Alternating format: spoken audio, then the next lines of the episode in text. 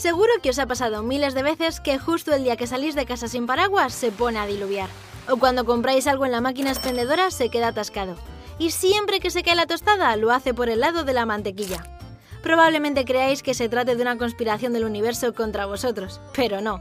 Casi todos estos infortunios son explicados por la ley de Murphy, según la cual, si algo puede salir mal, saldrá mal. No hemos sido los primeros en darnos cuenta de que estas cosas pasan. El famoso poeta escocés Robert Durance en 1786 escribió que los mejores planes del hombre y los ratones siempre salen mal. Y en 1884 el novelista James Paine expuso el ejemplo del pan y la mantequilla por primera vez.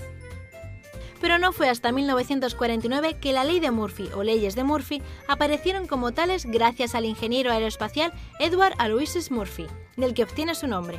Edward trabajó para las Fuerzas Armadas de Estados Unidos en grandes proyectos como el Apolo o el helicóptero Apache, desarrollando sistemas de seguridad realizó un proyecto de las fuerzas aéreas para ver la fuerza G, que mide el efecto de aceleración a causa de la gravedad, que una persona era capaz de soportar al frenar bruscamente.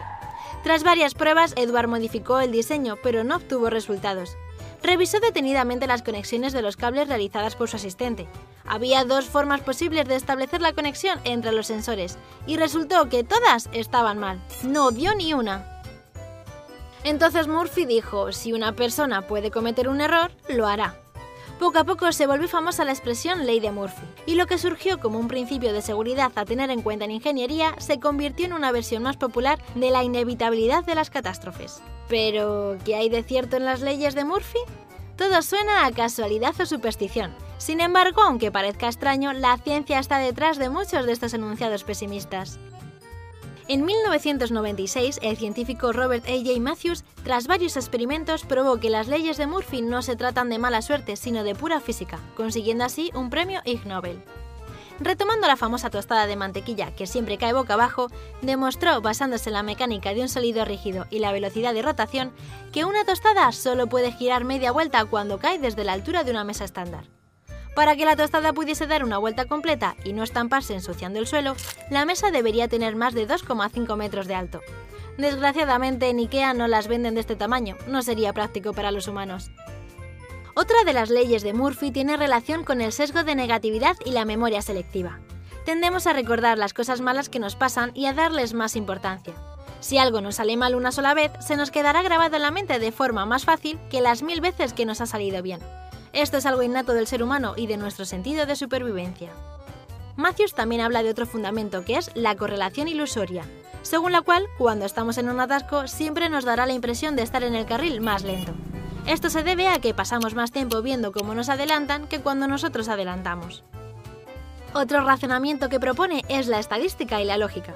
Si llegamos a un lugar donde hay dos colas, la que avance más lentamente tendrá más gente y habrá más probabilidades de que nos encontremos en ella. Si hay cuatro filas y elegimos una, hay un 75% de oportunidades de que otra de las filas sea la más rápida.